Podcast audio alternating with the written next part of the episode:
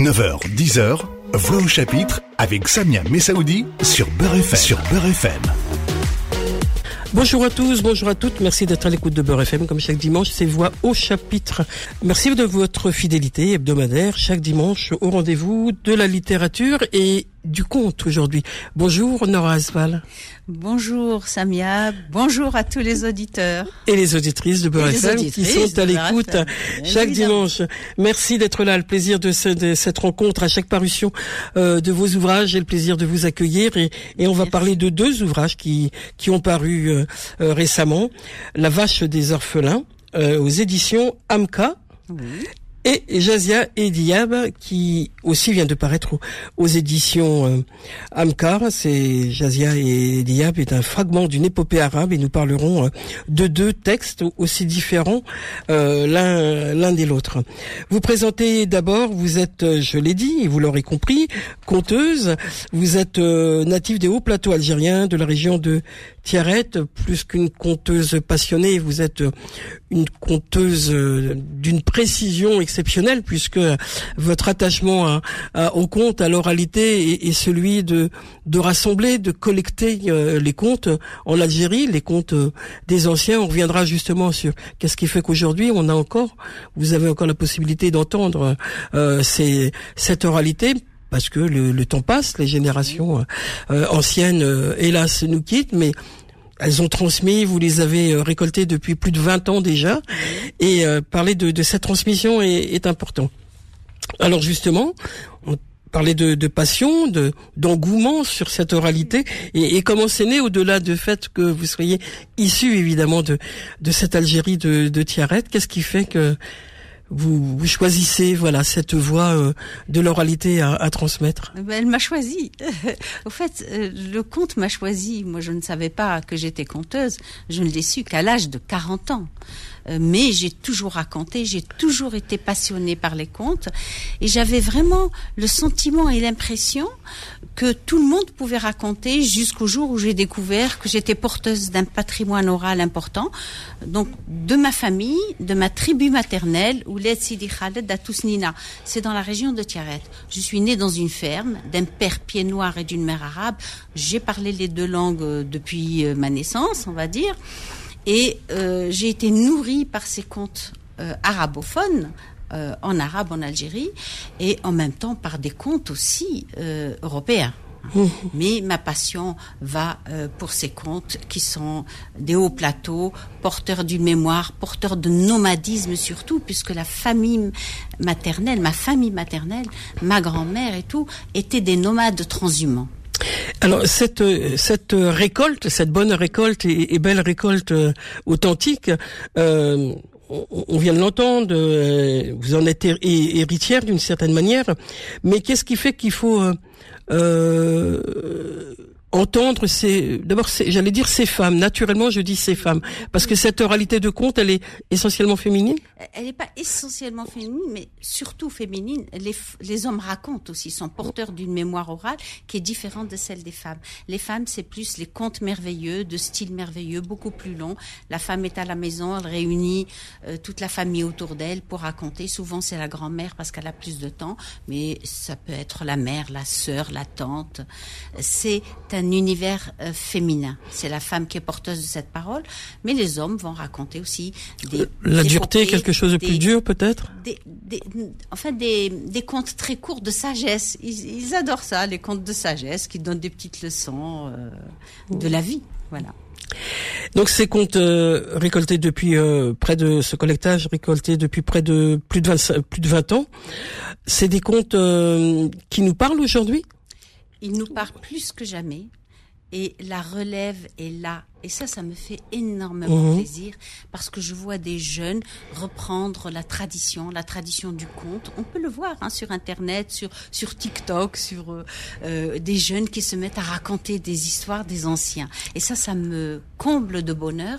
Je me dis la relève est là. Elle est là pour toute la tradition, pour la fantasia, pour les danses. Euh, elle est oui, pour pour tout ce qui est traditionnel. On voit de plus en plus de conteurs effectivement, et tant mieux. Voilà, c'était la question suivante. Quelle relève aujourd'hui vous venez de le dire.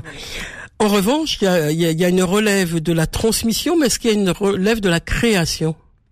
Alors, la création. On pourrait écrire des choses nouvelles pour que des générations futures entendent les, les contes de ces années-là. Elle, se fait d'elle-même. Elle arrive s'il y a un événement important, euh, digne d'être retenu pour être transmis.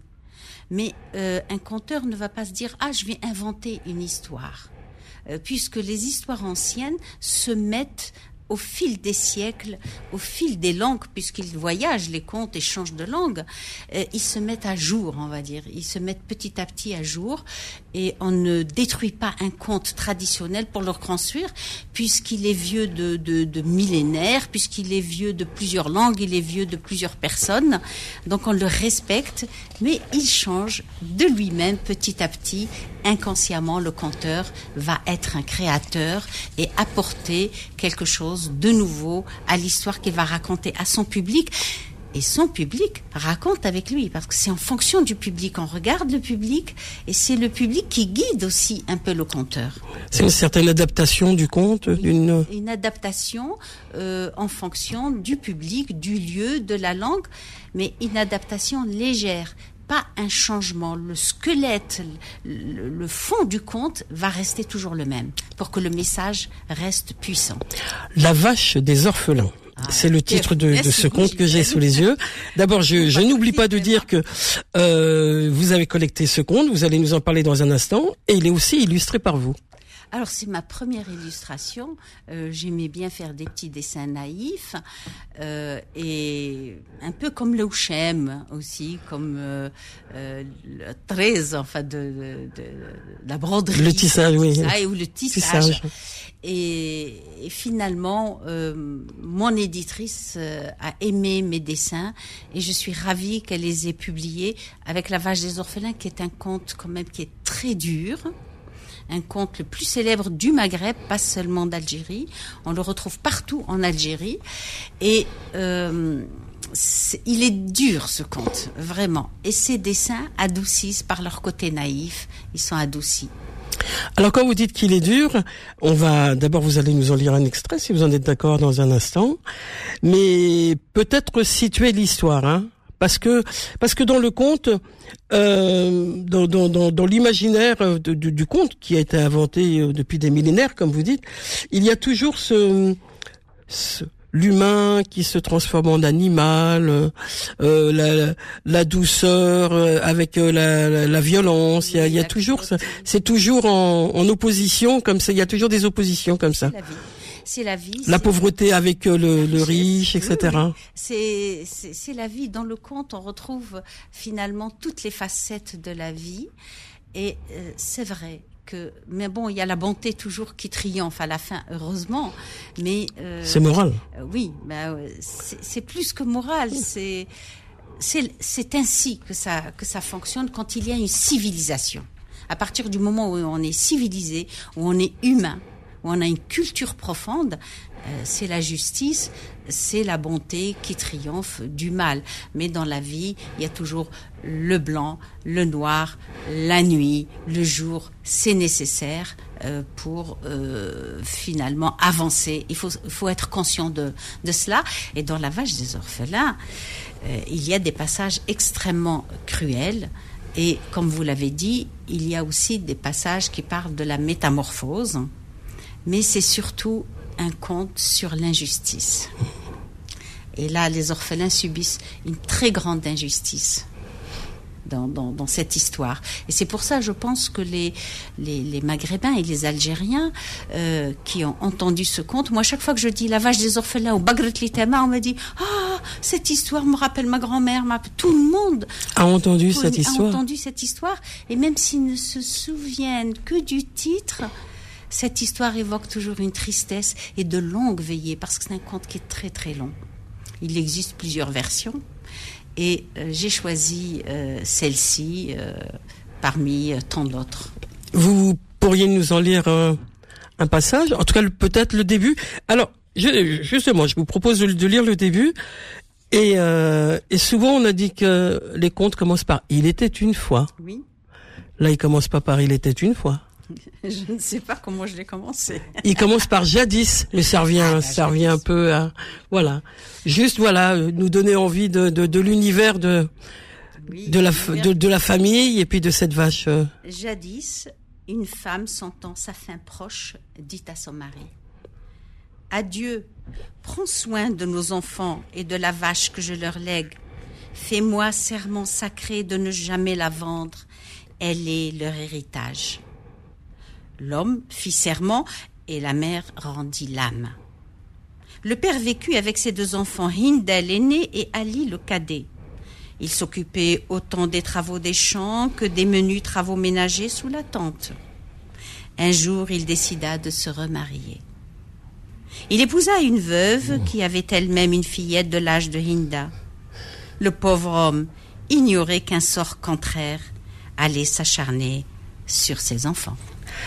Alors, on va on va s'arrêter là pour effectivement ce début de de conte. Euh, la vache euh, des orphelins, c'est le titre du conte de Nora Asval, l'invité de Voix au chapitre ce dimanche matin.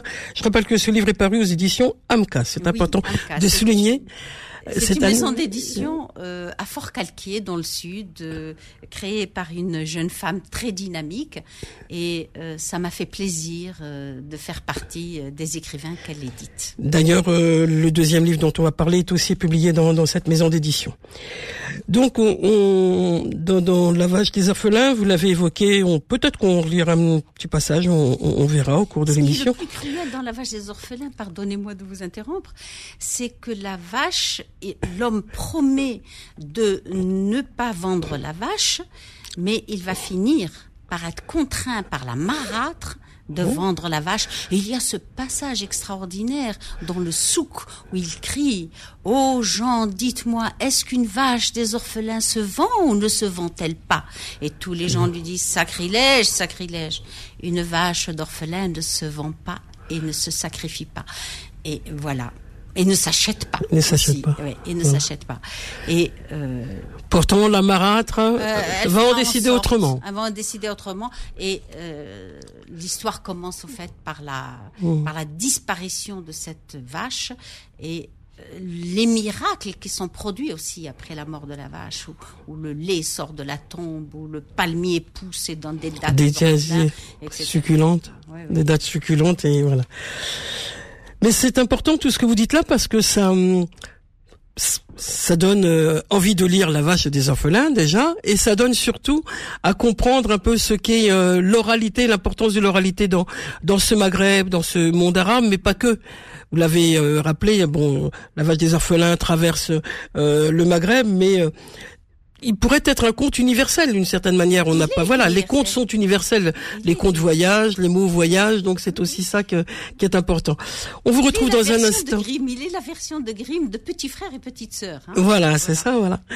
On vous retrouve dans un instant. Je rappelle que je reçois ce dimanche matin Nora Asseval. Nous parlons de La vache des orphelins.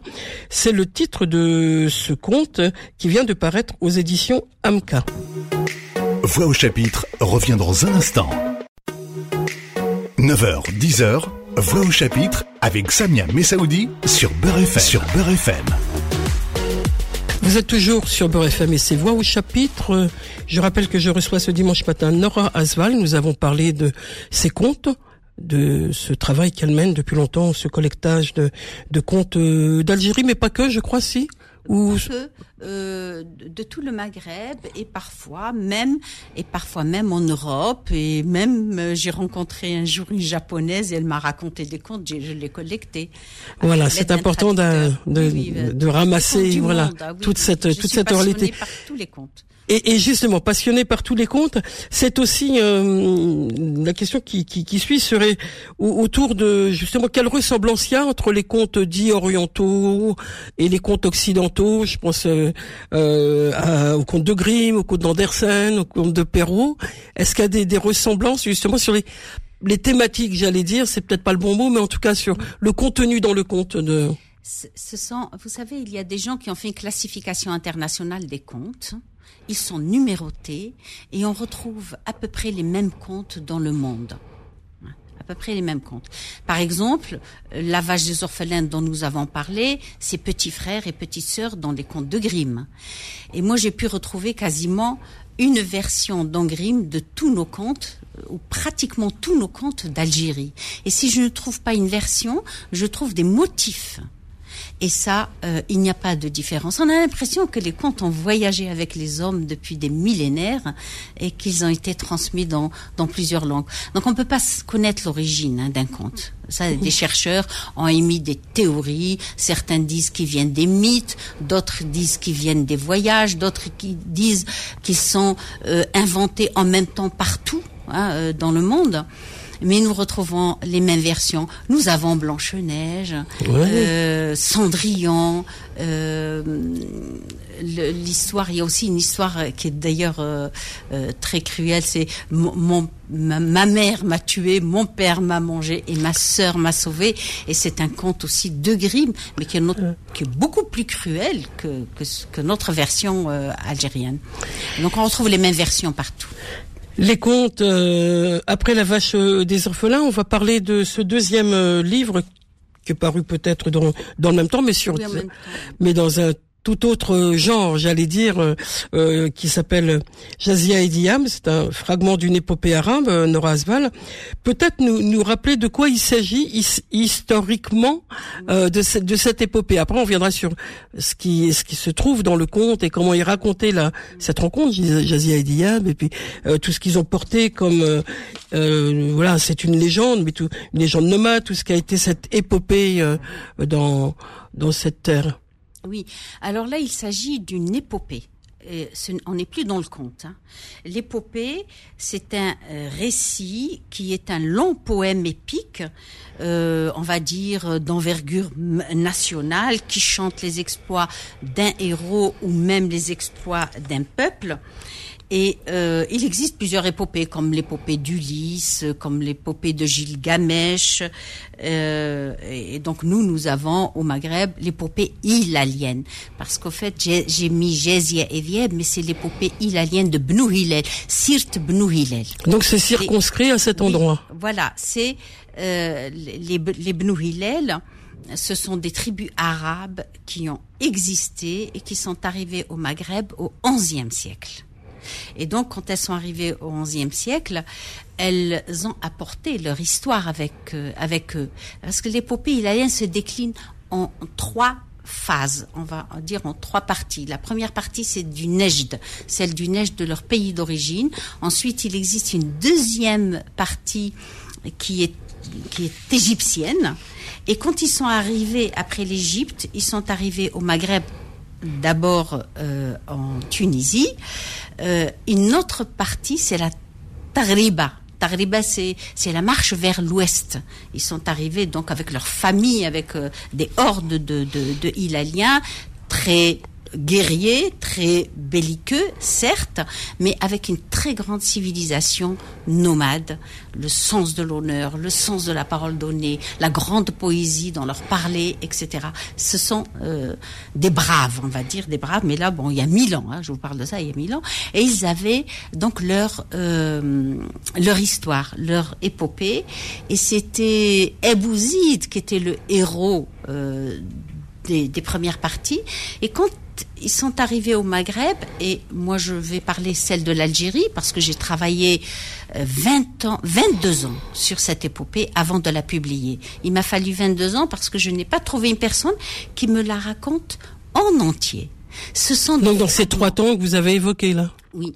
Alors c'est alors je n'ai pas travaillé les autres je n'ai pas travaillé les autres fragments parce que les autres fragments les, les autres cycles, les cycles de l'Égypte, les cycles de ça ça ne me concerne pas. Je me suis concentrée sur ce que je connais et sur ce que j'ai collecté, le Maghreb, notamment l'Algérie. Ça c'est une version algérienne de l'épopée hilalienne.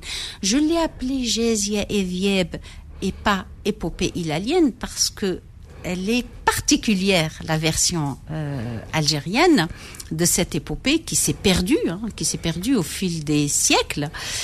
Et moi, j'ai pu avoir que des fragments, parce que ce sont des fragments qui se racontent sur Jésia, sur Vieb. Euh, Jésia, la belle ilalienne, elle a fait ceci, elle a fait cela, elle était intelligente. C'est surtout son intelligence. Et sa beauté. Et sa beauté, sa beauté, parce que sa mère, c'est une génie. Bint Genia, sa mère, c'est une génie. Donc, elle est belle comme une génie. Elle brille, hein. Et euh, son intelligence hors du commun. Et c'est elle qui commandait. On l'appelait, on l'a surnommée aussi la cheftaine des Arabes, c'est-à-dire la cheftaine des nomades elle avait un certain pouvoir quand même. Elle a, elle a sauvé aussi euh, euh son le, territoire. Oui. Euh, voilà. dans le livre, vous racontez. Enfin, il est raconté justement tout. Elle a sauvé sa tribu euh, de la famine en faisant quelque chose de terrible. Elle était mariée avec Vieb. Alors je vous dis pas tout ce qu'il a fallu pour qu'elle se marie avec Vieb, parce que même si elle avait du pouvoir, même si elle était la cheftaine, elle n'avait pas le droit de choisir un homme parce qu'elle l'aimait il fallait que cet homme soit à sa hauteur, il fallait que cet homme ait son intelligence, et c'est pour ça qu'il y a eu beaucoup de joutes de joutes oratoires et d'épreuves euh, d'intelligence euh, pour euh, pouvoir la mériter. Et c'est Vieb qui l'a mérité, c'est Vieb qui a réussi à dépasser en intelligence tous les autres prétendants et elle l'a choisi pour époux. Une histoire d'amour. Et elle l'aimait quand même en secret et lui, lui aussi l'aimait. Mais tout le monde le savait, mais il fallait pas qu'elle le choisisse pour ça. Et puis finalement, euh, Vieb est devenu le, le, grand héros de cette épopée. C'est la partie masculine de, de, de Gésia. Voilà, c'est il y a Gésia la Hilalienne et il y a Vieb. Et je ne pouvais pas appeler euh, épopée hilalienne, j'ai préféré Gésia et Vieb parce que du début jusqu'à la fin, c'est l'histoire d'un couple. D'un couple, voilà. Une tragédie. Bien sûr. C'est une grande, grande tragédie. Vous allez, euh, Nora Sval, nous lire un, un, extrait, une poésie que vous avez écrite euh, que j'ai que j'ai traduite. Que vous avez traduite que j'ai traduite, qui m'a été racontée par Al-Hajja Zahra Boucherb, c'est celle qui m'a raconté, Allah yarhamha, que Dieu l'agrée en son paradis. Euh, Hajja Zahra j'ai eu la chance de la rencontrer, c'est elle qui m'a raconté toute la deuxième partie de mon livre, le fragment le plus long. Mais la première partie de mon livre, ce sont plusieurs petits fragments et j'ai été obligée de les recoudre, de les tisser pour leur donner un sens. On va l'écouter dans, dans un instant, dans une troisième partie de, de l'émission, puisqu'il nous reste une, une, petite minute, juste pour rebondir sur ce que vous avez dit avant qu'on qu'on entende euh, votre poésie. La euh, Jazia, quand elle euh, quand elle est force de beauté, de pouvoir, est-ce qu'elle euh, elle a d'autres femmes autour d'elle? On n'a pas d'autres, il n'y a pas d'autres héroïnes avec elle? Il y a d'autres femmes, mais d'autres femmes, mais pas héroïnes. Non, non, c'est la seule héroïne. C'est la seule euh, qui, qui est là. Et les autres femmes, ce sont souvent ses amies de grande famille, mais elles n'ont pas une grande place dans l'épopée, effectivement. Jazia et Diab, c'est le titre de votre livre, Fragment d'une épopée arabe, Norazval. Elle est l'invitée de Beurre FM ce dimanche matin. Ce livre vient de paraître aux éditions Amka et on va écouter euh, dans un instant, dans la dernière partie de l'émission, euh, euh, la poésie qui, qui, ponctue aussi des mots, qui ponctue votre livre. On vous écoute dans un instant. Voix au chapitre revient dans un instant. 9h, 10h, Voix au chapitre avec Samia Messaoudi sur Beurre FM. Sur Beurre FM.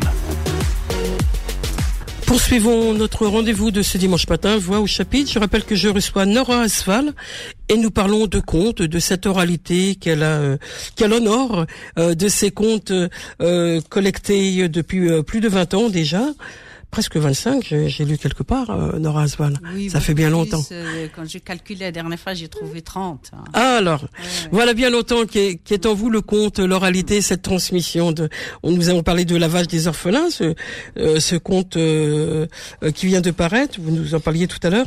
On, on s'arrête maintenant encore sur Jazia et Diab, fragment d'une épopée arabe, puisque avant avant la pause, je vous proposais de de lire un texte, mais peut-être nous le situer pour que les auditeurs, euh, auditrices comprennent bien euh, de quoi il s'agit. Oui, parce que euh, cette version de l'épopée, cette version algérienne de l'épopée hilalienne, elle est ponctuée de, de récits poétiques et de passages versifiés. Et donc j'ai choisi de, de, vous dire un poème qui me vient de l'Hajazara, de cette grande conteuse, et je vais le situer Jéziel, tout à l'heure, nous avons dit qu'elle s'était sacrifiée pour sauver sa tribu. Elle s'est sacrifiée, elle a demandé, parce que les siens mouraient de faim, parce que c'est une histoire, l'épopée illénienne, c'est une histoire de famine. Hein. Il n'y a pas l'histoire euh, historique a laissé la place plutôt à une légende. C'est sur la famine et la souffrance dans le désert à la recherche de terres fertiles.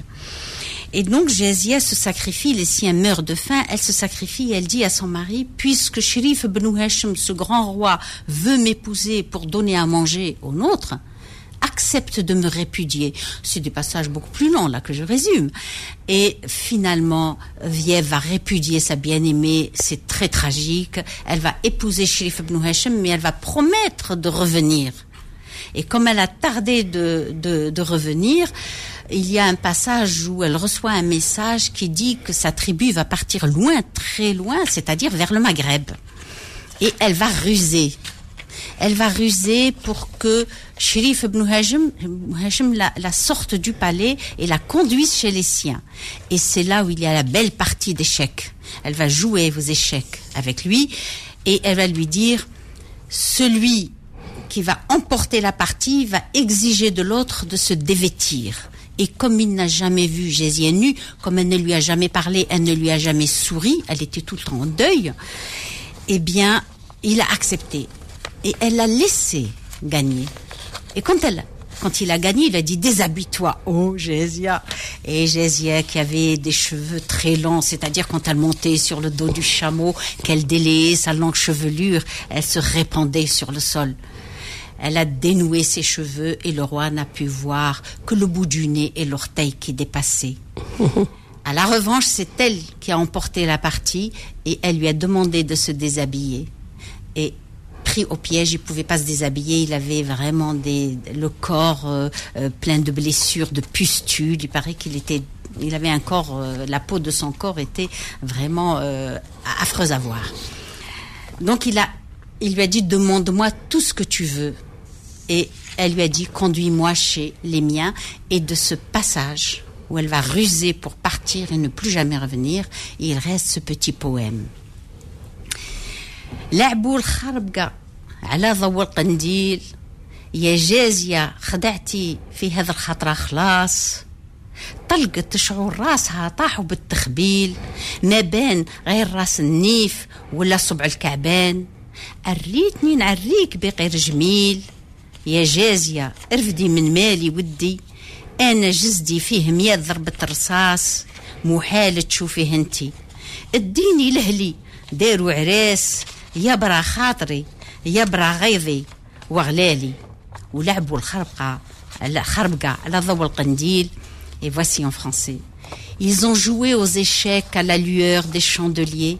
Oh Jésia, tu as trahi, cette fois c'est fini. Elle a relâché ses cheveux qui tombaient, qui tombèrent ondulés, n'apparut que le bout du nez et l'orteil qui dépassaient. Tu m'as dénudé, je te dénude sans façon. Ô Jésus, serre-toi de ma fortune et prends. Moi, mon corps contient sans trace de balle. Impossible que tu le vois, ô toi. Conduis-moi chez les miens.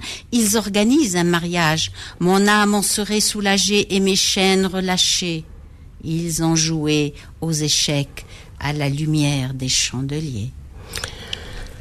Le conte euh, dont, vous parlez, euh, que vous nous livrez dans, ce livre Jazia Diab, fragment d'une épopée arabe, Norazval, il, il nous parle aujourd'hui dans cette euh, dans cet exil, dans cette circulation de d'hommes, de femmes, de familles qui, qui partent parce qu'il y a eu des, des euh, voilà là c'était la famine. Aujourd'hui euh, l'exil il est l'homme voyage l'homme voyage tout le temps. Et il voyagera tout le temps. Mmh. quand on regarde l'histoire de l'humanité euh, depuis la préhistoire c'est le voyage c'est le déplacement. Les déplacements de population entière. des, des, déplacements de population. Les frontières n'étaient pas dessinées comme maintenant. Les gens se déplaçaient. Et euh, il nous parle justement ça, ça, ça montre l'exil. Ah oui oui oui il y a des passages sur l'exil, ne serait-ce que l'exil de Jésia qui est enfermé dans un palais loin de sa tribu. Et cette flamme qui brûle, hein, cette ardeur où elle a envie de voir les siens, où elle a envie de retourner parmi les siens. Oui, c'est tous les contes parlent de voyage, d'exil, mais cette épopée euh, beaucoup plus. Et les contes ne nous laissent pas que cela.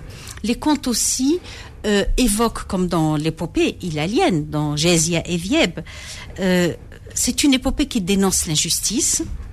Elle glorifie les héros, hein, bien évidemment. Elle crie aussi le désespoir elle glorifie la bravoure des hommes, le sens de l'honneur, de l'hospitalité, et tout cela est au cœur de la geste et au cœur de tous les hommes et de toutes les femmes. Merci Nora.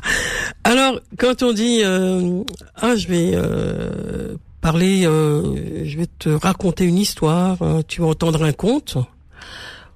Le conte, il est pour tout le monde. On pense, quand on dit conte, on pense jeunesse, on pense enfant, assis par terre en tailleur. Évidemment, on est loin de tout ça avec vous. Non, on est loin de tout ça. Le conte, il est d'abord fait pour les grands. Il initie bah les petits, mais il est fait pour les grands. Et dans la tradition, euh, c'était tous les âges pour écouter un conte, même un conte ludique, un conte qui fait rire. Il y avait tous les âges. Il y avait le bébé, il y avait celui qui avait 3 ans, 5 ans, et les adultes. Et tout le monde euh, on se réunissait, c'est comme pour se réchauffer autour d'une histoire et apprendre à l'apprécier. Et un conte qu'on entend deux fois, trois fois, on ne le sent pas de la même façon quand on a trois ans que quand on a 20 ans, que quand on a 90 ans. À chaque fois qu'on entend un conte, on en tire une nouvelle leçon.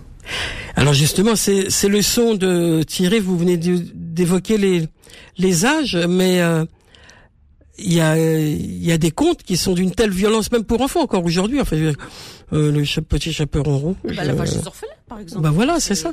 mais pourquoi on raconte ce conte même s'il est violent des enfants? Parce que le conteur est présent. Le conteur va dédramatiser. Voilà. quand il va raconter l'histoire il va éclater de rire même s'il y a une tête coupée par exemple. Bah oui. Et on peut pas les écrire toujours de la même façon parce que l'enfant face au livre il est tout seul et là, euh, ça devient tragique. Mais quand il y a le conteur, le conteur est là pour rassurer l'enfant quand il entend un conte aussi cruel euh, fut-il. Alors les contes, euh, vous les collectez, on le dira jamais assez ce matin, c'est votre passion, mais vous les racontez aussi sur scène, vous les racontez à un public, à, un public divers, universel aussi. C'est ça aussi votre passion, la deuxième passion après le conte, après le collectage. Oui, comme je, comme je suis conteuse, comme le, hasard m'a choisi comme conteuse, quand on me le demande, je raconte. Mais moi, je ne vais jamais faire de publicité. Jamais je n'irai dire ah mais euh, invitez-moi pour raconter. Je suis vraiment de la tradition et les conteuses traditionnelles attendent qu'on vienne les chercher pour raconter une histoire parce que le conte est précieux. Il ne doit se donner qu'à celui qui veut l'écouter. Qui veut l'entendre aussi. qui veut l'entendre. Mmh. Merci, merci infiniment d'être venu ce dimanche matin, Nora Asval, nous présenter euh, ces deux ces deux contes différents, vous l'aurez entendu, La vache des orphelins et Jazia Ediyab, fragment d'une épopée arabe. Ces deux livres viennent de paraître aux éditions Amka. Merci infiniment. merci beaucoup. Retrouvez Voix au chapitre tous les dimanches de 9h à 10h et en podcast sur beurrefm.net et l'appli Beurrefm.